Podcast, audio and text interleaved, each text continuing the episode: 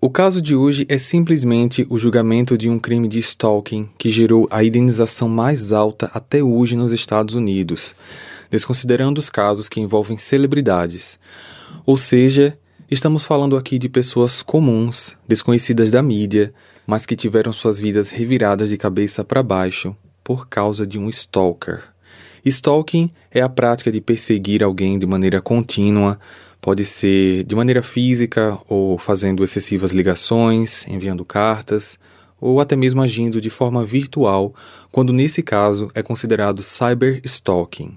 Essa ação normalmente tem o objetivo de incomodar, assustar, incluindo às vezes ameaça à vítima ou às vítimas, como no caso de hoje. Você que está acompanhando esse episódio é alguém que usa pelo menos de maneira básica a internet. E se você usa a internet, você automaticamente está compartilhando informações pessoais, às vezes sem nem saber como elas podem ser usadas, seja por empresa de marketing, aplicativos ou até por stalkers. Mas calma, isso não é para amedrontar, é mais para alertar ao que estamos suscetíveis, porque como viveríamos no mundo hoje sem a internet? Será que o perigo de ter as nossas informações na rede compensa o que a rede pode nos oferecer de volta?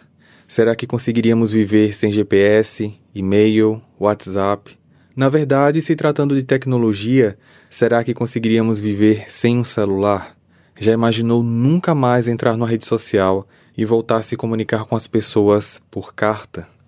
Hoje eu vou contar para vocês a história do casal Courtney e Steven Allen, que passaram anos sendo perseguidos por um stalker, fazendo da vida deles um inferno.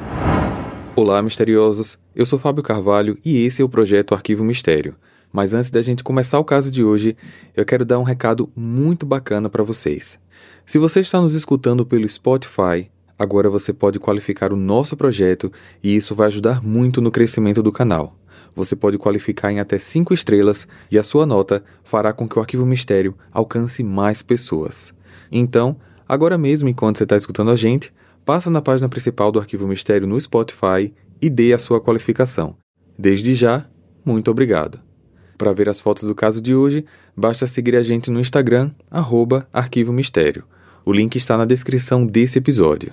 Esse é um roteiro adaptado do podcast Café Crime Chocolate da Tatiana Daniel, aquele podcast que eu estou sempre recomendando para vocês, porque a Tatiana é uma apoiadora assim imensurável do projeto Arquivo Mistério. Então, sempre que ela tem um caso misterioso que eu acho interessante para trazer aqui para o Arquivo Mistério, eu sempre falo com ela, ela sempre me autoriza a fazer a adaptação do meu jeito. Então, o mínimo que eu posso fazer é agradecer e sempre avisar que é uma adaptação do Café Crime Chocolate. O link do canal dela está aqui na descrição. Recados dados, vamos para o caso de hoje.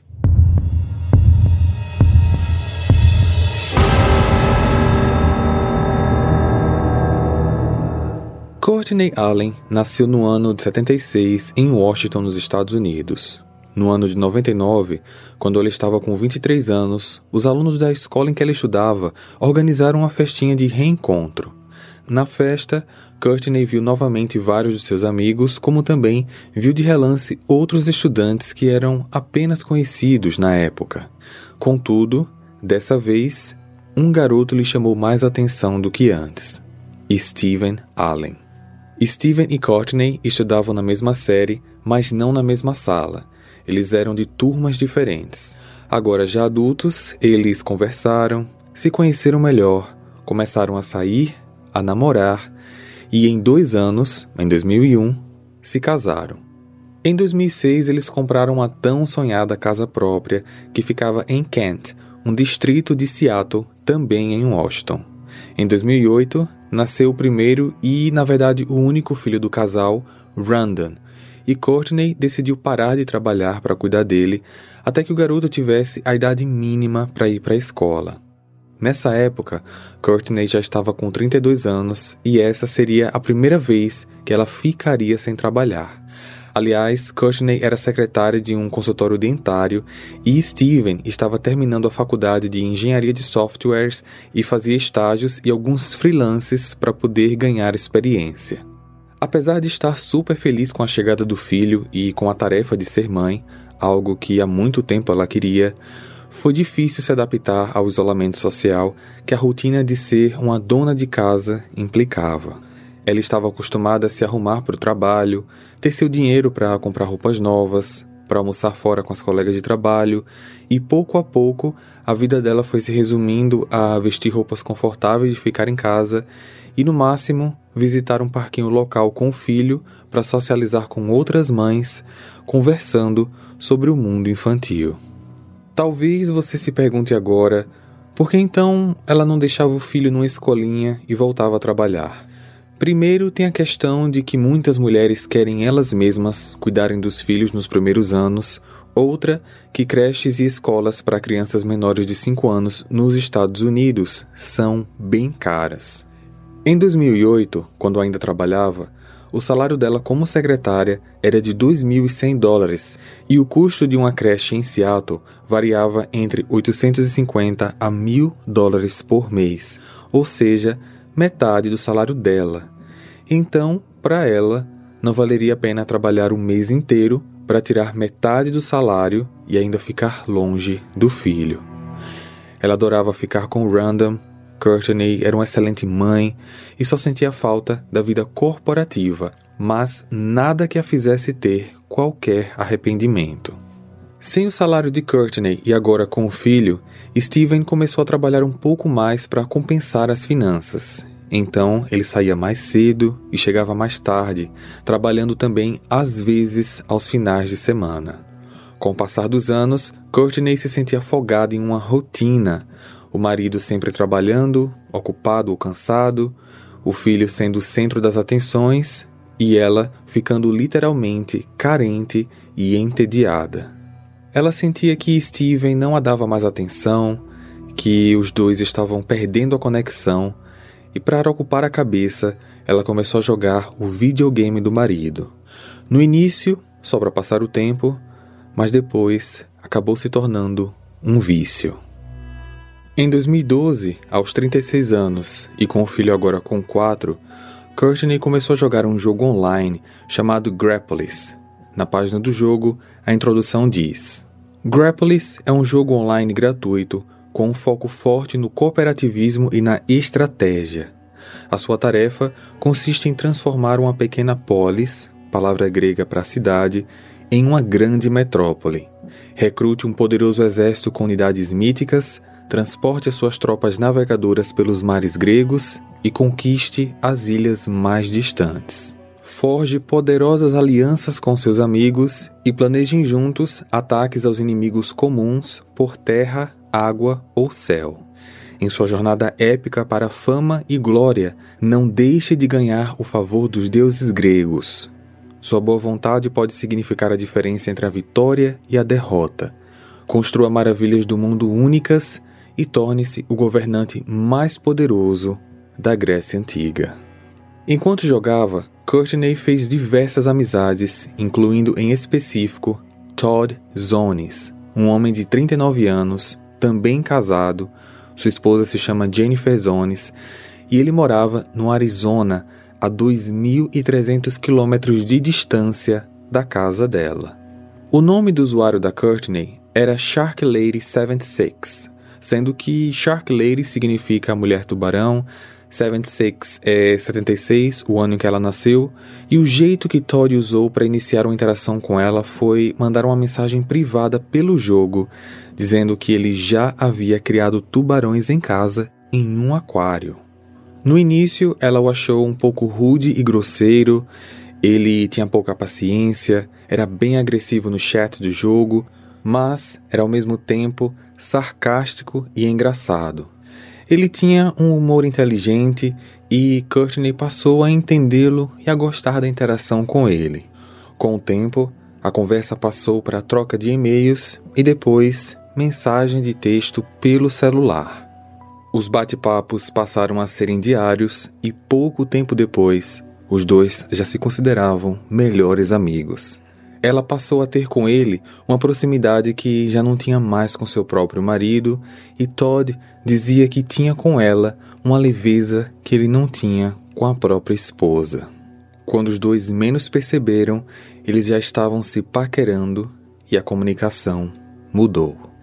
Ao invés de falarem apenas sobre estratégias para o jogo ou sobre coisas esporádicas como animais de estimação e comidas favoritas, os dois passaram a trocar mensagens picantes, incluindo fotos e vídeos. Courtney e Todd estavam tendo o que é chamado de infidelidade virtual, o que não deixa de ser uma traição, até porque tanto a esposa do Todd como o marido dela, o Steve, não faziam a menor ideia de que isso estava acontecendo até aquele momento. Os dois passaram a trocar vídeos quase que diariamente e Todd pediu o endereço de Courtney para mandá-la um presente. Quando a caixa chegou, por fora dizia que era uma encomenda de maquiagens, mas Courtney sabia que deveria abrir sozinha, porque na verdade aquilo não se tratava de produtos de beleza, mas sim de um brinquedo, um vibrador. O presente era para que ela usasse nos vídeos e assim ela fez. Segundo o Instituto Brasileiro de Direito da Família, a rotina deteriora os relacionamentos. Muitos casais transformam-se em estranhos íntimos e mantêm a união apenas como uma rede de apoio mútuo, sem intimidade, sem cumplicidade. Os problemas do dia a dia acabam desatando o laço erótico e as pessoas acabam vivendo sob o mesmo teto sem se perceberem. Olham-se, mas não se veem, estão próximas fisicamente, mas ao mesmo tempo sentem uma solidão. E essa é apenas uma das causas que motivam a infidelidade, incluindo, como falei, a infidelidade virtual. Courtney estava gostando do relacionamento apimentado com o Todd e não pretendia parar tão cedo. Só que, em setembro de 2013, Após um ano de troca de mensagens, fotos e vídeos sensuais, Steven descobriu o relacionamento. Hey, você se interessa por crimes reais, serial killers, coisas macabras e tem um senso de humor um tanto quanto sórdido? Se sim, você não está sozinho. Se você precisa de um lugar recheado de pessoas como você, Venha conhecer o podcast Pátria Amada Criminal. Todas as semanas tentamos entender o pior da humanidade. Nesse processo a gente ri, chora, fica brava, fofoca, porque afinal de contas é assim que a gente fala quando está entre amigos. Suas novas melhores amigas trevosas estão aqui no Pátria Amada Criminal. Steven, que agora trabalhava como coordenador de um departamento de TI, foi atualizar o computador da casa quando veio a mensagem que, para prosseguir, seria necessário fechar todas as abas e o sistema acusou uma aba oculta, que era uma aba com mensagens de e-mail entre Courtney e Todd. Quando ele leu as mensagens, rapidamente percebeu do que se tratava e confrontou a esposa. Courtney não mentiu, admitiu estar tendo um caso virtual, ele ficou completamente arrasado e depois de discussões, brigas e lágrimas, Courtney prometeu ao marido que pararia de ter contato com Todd. Só que tempos depois, ela comprou um tablet. O caso virtual continuou e um ano depois, em novembro de 2014, Steven descobriu que o caso, na verdade, nunca tinha acabado. Novamente decepcionado, mas ainda não querendo desistir do casamento, ele, em segredo, procurou ajuda em um site bem famoso por lá nos Estados Unidos chamado marriagebuilders.com ou Construidores de Casamento. O site oferece aconselhamentos, workshops e diversas outras ferramentas para construir um relacionamento saudável ou reconstruir um casamento em ruínas. Segundo informações do próprio site, que aliás vocês mesmos podem conferir e traduzir para o português usando uma ferramenta que tem lá dentro mesmo, o site é conduzido pelo Dr. Willard Harley Jr., um senhor com mais de 80 anos, PhD em psicologia desde 1967, autor de diversos livros, alguns best-sellers todos voltados ao tema casamento, sendo que alguns foram traduzidos para mais de 20 línguas e ele já tem a marca de mais de 4 milhões de livros vendidos. Dr. Willard é casado há 60 anos, a esposa trabalha com ele nesse empreendimento de ajuda a casamentos. Os dois têm dois filhos que também são casados, que também trabalham com eles, e além de tudo isso, o casal tem quatro netos e cinco bisnetos. A imagem da família perfeita. Mas olha só, na pesquisa do Steven, ele leu muita coisa lá dentro, várias citações de alguns dos livros do Willard, e em relação à reconstrução de um casamento em ruínas, onde existe a infidelidade de um dos cônjuges, por mais estranho que pareça, Dr. Willard sugeria que, para que essa parte conseguisse encerrar esse relacionamento extraconjugal, a traição deveria ser exposta à família, amigos e principalmente ao cônjuge do amante, se esse for o caso.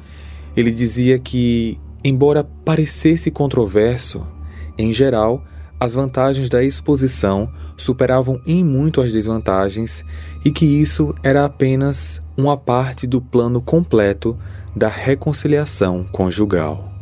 Acreditando que essa era a melhor maneira de salvar o seu casamento, Steven contou aos seus pais sobre a infidelidade da esposa e depois enviou mensagens individuais via Facebook para cerca de 40 amigos em comum do casal com a seguinte informação: Preciso te contar que Courtney está tendo um caso virtual, de caráter sexual, que vem acabando com o nosso casamento e destruindo meu coração.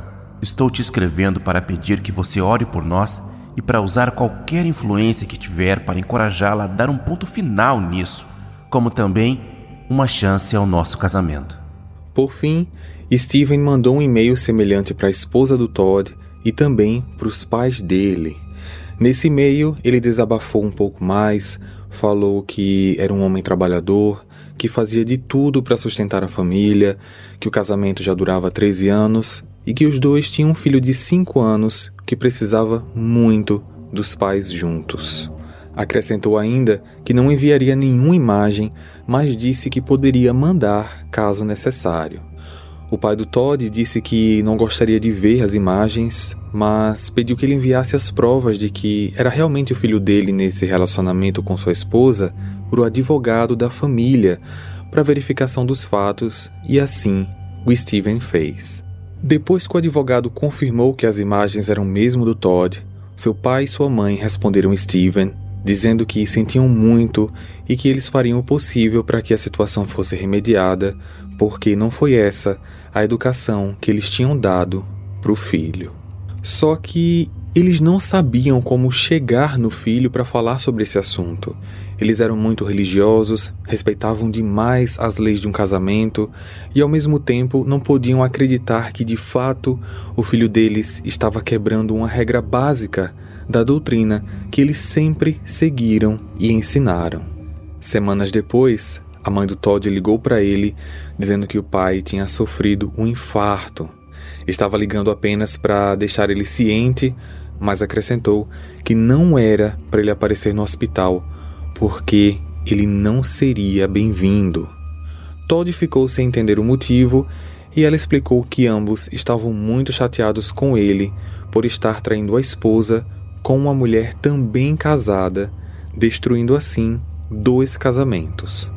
Ao saber do contato de Steven com seus pais, Todd deu início a um plano de vingança que viria a colocar a vida de todos os envolvidos de cabeça para baixo.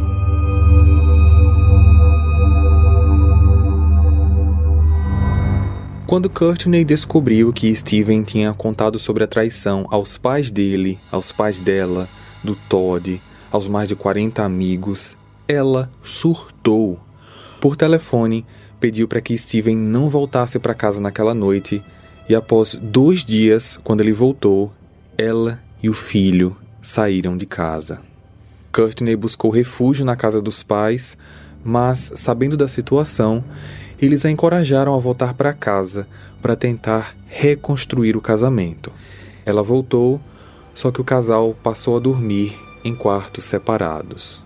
Apesar de toda a turbulência, Courtney continuava em contato com o Todd, que por sua vez tentava convencer de que o marido dela era um homem ruim, que não tinha sentimentos por ninguém e que por isso estava expondo os dois para poder destruir as duas famílias.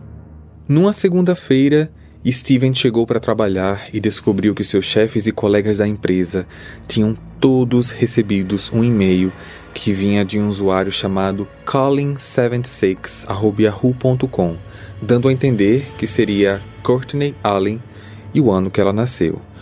O texto do e-mail era enorme e falava muito mal do Steven, dizendo que ele era agressivo com ela, com o filho e que ele não era honesto no trabalho porque estava envolvido com crimes cibernéticos.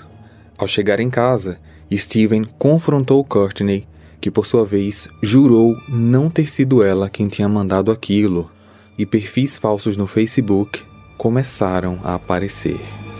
O primeiro era em nome de Steven Allen, com a foto dele e do filho na capa, sem qualquer foto da Courtney, e esse perfil foi adicionando vários amigos, familiares, que ingenuamente pensavam ser o Steven e aceitavam o pedido de amizade.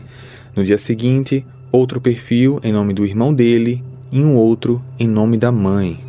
Logo, todos os perfis começaram a compartilhar postagens difamando a Courtney. Steven jurou que não tinha nada a ver com aquelas postagens e que jamais contaria mentiras sobre ela, ainda mais porque ele queria salvar o casamento e não destruí-lo. Foi nesse momento que ele conversou com a esposa sobre de onde tirou a ideia de expor o caso aos demais. A ideia tinha vindo de um site de ajuda para a reconstrução de casamentos, mas que o processo da exposição terminava ali nada se falava sobre criar perfis falsos e disseminar mentiras. Courtney pensou bem e concluiu que realmente aquilo não era algo típico do Steven. Assim, sobravam como suspeitos apenas o Todd e a sua esposa Jennifer. Qualquer um dos dois poderia ter feito aquilo como vingança. Desconfiada, Courtney ligou para Todd disse que aquelas ações estavam indo longe demais e que eles dois não deveriam mais se falar. Só que, para surpresa dela, Todd disse não ser ele quem estava fazendo aquilo e que acreditava que era o Steven quem estava armando tudo para fazer ela acreditar que era o Todd, o autor, para que assim eles realmente parassem de ter contato. Courtney não acreditou na desculpa dele e reforçou que não era para ele entrar mais em contato com ela, só que ele não obedeceu. Se o casal Allen mudasse de endereço de e-mail, Todd telefonava e deixava recados na secretária eletrônica. Se eles mudassem o número do telefone, Todd mandava cartas, até que ele descobrisse os novos e-mails, o novo número de telefone e o ciclo recomeçava. O casal Allen não tinha paz. Em relação aos e-mails, Todd mandava mensagens para Courtney praticamente todos os dias, perguntando como ela estava, por que, que ela não falava com ele. Às vezes eram mais de três e-mails por dia, e isso se deu por um ano.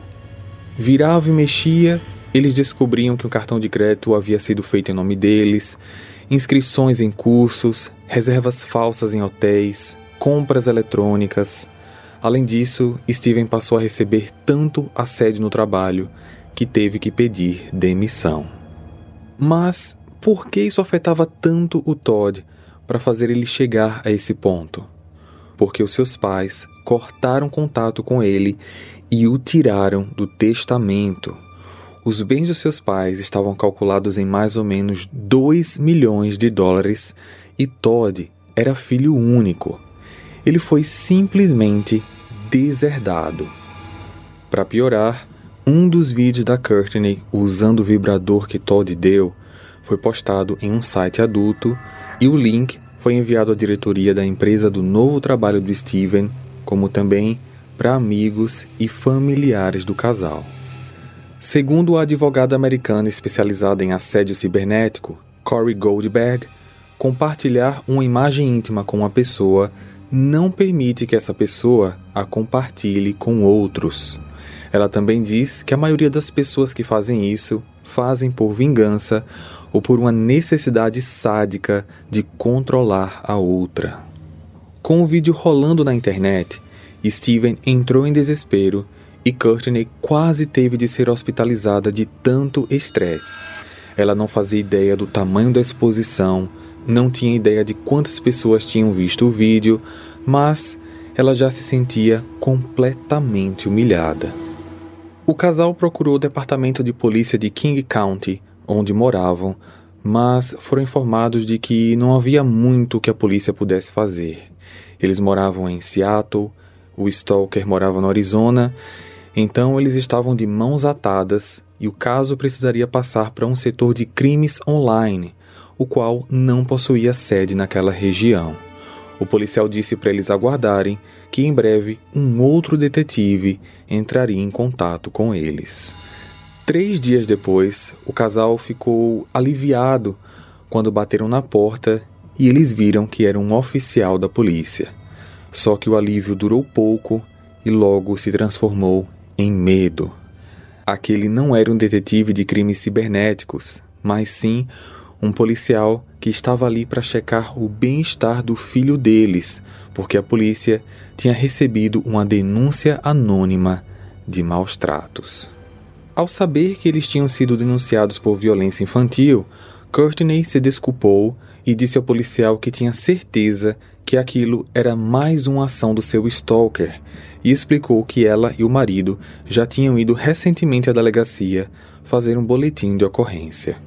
A polícia ouviu, anotou o que ela disse, mas mesmo assim teve que ver o menino na companhia de uma policial especializada em segurança da criança para fazer perguntas e levantar a blusa do garoto para verificar se não havia marcas de violência. Os policiais não detectaram nada, fizeram anotações dizendo que a criança parecia muito bem tratada e que não demonstrava qualquer medo dos pais. No dia seguinte, a vizinha do casal apareceu na casa deles, dizendo que tinha recebido uma carta pelo correio acusando Steven de abusar e torturar psicologicamente da esposa, pedindo à comunidade para buscar ajuda e colocá-lo onde ele merecia estar na cadeia. Cartas idênticas haviam sido enviadas para toda a vizinhança e todas elas tinham carimbo dos correios da cidade de Phoenix, no Arizona. Sem sinal dos tais detetives que ficaram de ajudar, Steven resolveu ir direto ao FBI. O casal catalogou todos os e-mails, as cartas da vizinhança, print screens, imagens das contas do Facebook, dos amigos, de algumas testemunhas. Eles chegaram na sede do FBI bem equipados e finalmente um agente pegou o caso. Só que, enquanto o FBI precisava de um tempo para analisar tudo, ameaças de morte começaram a chegar. Uma mensagem de texto enviada no dia 25 de abril de 2015, às 14h25, no celular do Steven, dizia: Eles vão te machucar, talvez até mesmo te matar, e você merece isso. Outra, enviada no dia 1 de maio, às 7 h 05 da manhã, para o celular da Courtney, dizia: Você e o Steven são lixos e ele vai morrer. Todas as mensagens eram enviadas de números de telefones ocultos. Dias depois, Courtney recebeu um e-mail. Seu marido conseguiu descobrir sobre a gente, mas eu sou muito melhor nessas coisas, pois eu descubro tudo que eu quero. Por exemplo, se o Jetta ainda fica parado do lado de fora da garagem até tarde, antes de dormir você sempre o coloca para dentro. Nesse momento, ela gelou. Ela nunca havia comentado com Todd que tipo de carro eles tinham, e o Jetta havia sido comprado após tudo isso começar. Ou seja, de alguma forma, Todd não estava para brincadeira. Ele estava levando aquela perseguição muito a sério. Quando a polícia viu o e-mail, eles chegaram à conclusão que o destinatário estava usando um programa chamado Tor que oculta o IP e a localização de onde a mensagem foi enviada. Eles monitoraram a casa do casal por algumas noites até que eles instalassem câmeras de segurança. Hey, Você se interessa por crimes reais, serial killers, coisas macabras e tem um senso de humor um tanto quanto sórdido? Se sim, você não está sozinho. Se você precisa de um lugar recheado de pessoas como você, venha conhecer o podcast Pátria Amada Criminal. Todas as semanas tentamos entender o pior da humanidade. Nesse processo a gente ri, chora, fica brava, fofoca, porque afinal de contas é assim que a gente fala quando está entre amigos. Suas novas melhores amigas trevosas estão aqui no Pátria Amada Criminal. Já era então 2016 e há pelo menos três anos, Todd não dava uma trégua ao casal. Nesse ponto, eles já não tinham mais contas em redes sociais e equipavam seus computadores e celulares com vários tipos de firewalls. A polícia, por sua vez, não tinha feito ainda nada para parar o Todd. Até que em abril, Steven conseguiu um novo emprego, dando aulas numa universidade de Washington e uma colega que trabalhava no departamento de segurança, chamada Natalie Dolce, sabendo do que o casal estava passando, indicou a ele um programa gratuito que um escritório famoso de advocacia estava promovendo. Tudo o que ele precisava fazer era reunir as provas e levar para o escritório para que eles analisassem e assim aceitarem ou não o caso. O projeto chamado Direito Civil Cibernético do escritório da KL Gates fez uma proposta para representar gratuitamente Courtney e Steven contra Todd em uma ação civil com pedido de indenização por perseguição e difamação. Em menos de dois meses, dois policiais bateram na porta do casal. Eles pensaram: maravilha, o processo está andando, só que o alívio, mais uma vez, durou pouco a polícia estava respondendo a uma denúncia de stalking feita por Todd. Na verdade, tudo o que ele vinha fazendo contra o casal, ele estava alegando que era o casal que estava fazendo contra ele. A empresa jurídica que estava os ajudando precisava correr contra o tempo para concluir o processo e fazer com que a ação civil entrasse o quanto antes na fila do tribunal, já que Todd estava claramente um passo à frente deles. Como existiam arquivos da Courtney espalhados em diversas plataformas, a equipe da advogada Brina Vangley mandou intimações a diversas empresas, incluindo Facebook, Google, Twitter, porque os conteúdos estavam sendo replicados deliberadamente e aquilo precisava parar. Além disso, existia uma conta no Facebook feita em nome do filho do casal, mas sem a foto dele, e no álbum apenas fotos sensuais da Courtney. Eles tentaram de tudo para convencer o Facebook a excluir as contas, mas não obtiveram sucesso. Uma das respostas da empresa foi: contate a pessoa que fez a conta através de mensagem privada e peça para ela deletar. Só que, tipo, vale ressaltar que o nome da conta estava no nome do filho do casal mas claro que o Todd criou a conta mentindo a idade, então para o Facebook estava tudo certo. Em janeiro de 2017, a equipe de advocacia terminou de montar todo o processo e levou para a justiça pedindo indenização por danos morais, acusando Todd e Jennifer de terem cometido os crimes de difamação, calúnia, falsificação de identidade, violência psicológica e invasão de privacidade.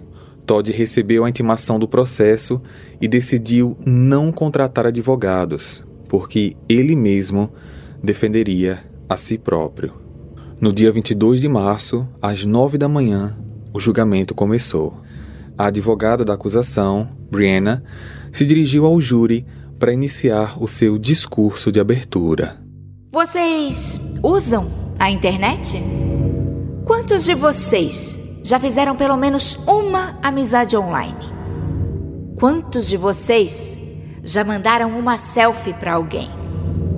Se essa pessoa que vocês mandaram a selfie publica sua foto em um site sem a sua autorização, vocês acham que a culpa é de vocês? Nesse momento, aconteceu o que Courtney e Steven mais temiam. Alguns jurados balançaram a cabeça discretamente, dizendo que sim, o que significava que muita gente ali ainda não entendia o conceito de privacidade. Uma outra coisa que também parecia influenciar muito era a imagem da corte. Do lado da acusação, Courtney, a mulher que teve um orgasmo em frente a uma câmera, seu marido e quatro advogadas. Do outro lado, o da defesa, apenas um casal, Todd e Jennifer, sem advogados. Quando a advogada dos Allen apresentou um documento onde incluía as evidências a serem apresentadas, ao invés dela apresentar uma pilha de papéis, ela desenrolou todas as folhas que estavam coladas umas às outras, formando um extenso documento único de aproximadamente 3 metros e meio, representando a extensão do que o casal Allen teve que passar durante anos. E detalhe, aquelas eram apenas as evidências que foram admitidas pelo juiz. Quando chegou a hora do Todd apresentar suas evidências, ele trouxe todas elas em formato de imagens de capturas de tela, impressas em papel comum. Senhor Todd, a corte já tinha comunicado ao senhor por escrito que esse tipo de evidências precisam conter metadados comprovando a autenticidade. Meritíssimo, infelizmente eu não consegui encontrar essas informações porque o meu computador foi atacado por um vírus e eu perdi praticamente tudo o que tinha nele. Essas imagens aqui eu já tinha impresso antes, pois eu estava arquivando tudo e não sabia da necessidade dos metadados. Tudo bem. Teria como o senhor levar o seu computador para o escritório de tecnologia da corte para que uma equipe forense pudesse analisar? Recentemente eu comprei um novo computador e esse antigo eu já joguei fora. E o senhor tem algum pendrive ou HD externo com as cópias originais dessas imagens? Eu tinha em CDs, mas minha esposa jogou fora sem querer. Ou seja, ele tinha uma desculpa para tudo. No fechamento dos argumentos, a acusação, a equipe jurídica dos Allen, havia apresentado mais de mil evidências. A grande maioria eram e-mails. Dentre essas provas, existia uma mensagem de voz, ao qual era nítida para todos ali que quem tinha enviado aquilo realmente tinha sido o Todd. Courtney, qual é a sensação de saber que nunca, jamais, nunca eu vou parar? No final, o júri deu um veredito. Todd e a esposa Jennifer foram considerados culpados de todas as acusações, e o júri calculou a indenização em 8 milhões e 900 mil dólares. A indenização mais alta por crime de stalking, desconsiderando crimes de stalking que envolvem celebridades. Todd não tinha essa quantia em dinheiro, mas todos os seus bens, suas rendas, seja lá de onde elas vierem, e a sua futura herança foram completamente alienados. Parte dos pagamentos que forem feitos irá para a empresa de advocacia e 50% da parte que ficar com o casal vai diretamente para uma fundação que ajuda e orienta jovens em escolas quanto à segurança online. Todd chegou a apelar da decisão, só que o pedido foi negado. Dois meses após o veredito, o casal recebeu um novo e-mail. Vocês pensam que ganharam, mas aguardem. Quando menos esperarem, a morte os pegará de surpresa. Quando Courtney deu uma entrevista à ABC News, ela disse que a mensagem não surpreendeu. A vantagem é que agora o FBI está a par de tudo e levando o caso muito a sério. Ela disse que acha que a perseguição é algo que vai durar, de certa forma, a vida inteira, infelizmente, mas eles podem viver sabendo que agora tem o apoio da polícia. Ela sente que o que o Todd queria era destruir a vida deles, talvez fazer com que os dois se separassem, mas no fim das contas, apesar dos pesares, ele não conseguiu isso. Aliás, em relação a todo esse caso, existe uma dúvida no ar. Não existe nenhuma informação oficial sobre a veracidade de que o Todd foi deserdado, nem no inquérito do caso que está disponível online, um inquérito datado do dia 24 de dezembro de 2018, com 44 páginas. E parando para pensar, É meio difícil que esses pais tenham cortado Todd completamente de uma herança, ter também cortado relações com ele por conta de uma traição online. Então, talvez isso foi uma desculpa do Todd para praticar o seu desejo de vingança, ou se de fato esse problema no testamento aconteceu, talvez ele já deveria ter um histórico com problemas com a família e essa foi a gota d'água. Bem, eu acredito que vocês perceberam que o Todd é um homem bem vingativo. A Tati do podcast Café Creme Chocolate, quem forneceu esse roteiro para que eu pudesse adaptar aqui para o canal, decidiu não colocar as fotos dele no site dela e eu tomei a mesma decisão de não fazer uma versão em vídeo completo, né, colocando fotos dele na tela. Quanto mais a gente puder evitar problema, melhor. Então, mesmo podendo colocar imagens da entrevista que ele fez ao canal da ABC, porque ele também foi entrevistado lá, eu prefiro deixar para vocês essa tarefa de procurar ele no Google. Lá no Instagram do canal, arroba Arquivo Mistério, tem a foto da Courtney e do Steven, mas basta colocar Todd Zones no Google que algumas fotos vão aparecer para vocês. Aliás, tem até uma foto dele numa cama de hospital se recuperando de alguma coisa e ele está mostrando o dedo do meio para a câmera. Enfim, educação nota mil. Esse foi o caso de hoje, espero que tenham gostado. Deixem seu like, seu comentário e nos vemos então no próximo caso. Combinado? Até lá! Hey, você se interessa por crimes reais, serial killers, coisas macabras e tem um senso de humor um tanto quanto sórdido? Se sim, você não está sozinho. Se você precisa de um lugar recheado de pessoas como você, venha conhecer o podcast Pátria Amada Criminal. Todas as semanas tentamos entender o pior da humanidade. Nesse processo a gente ri, chora, fica brava, fofoca, porque afinal de contas é assim que a gente fala quando está entre amigos. Suas novas melhores amigas trevosas estão aqui no Pátria Amada Criminal.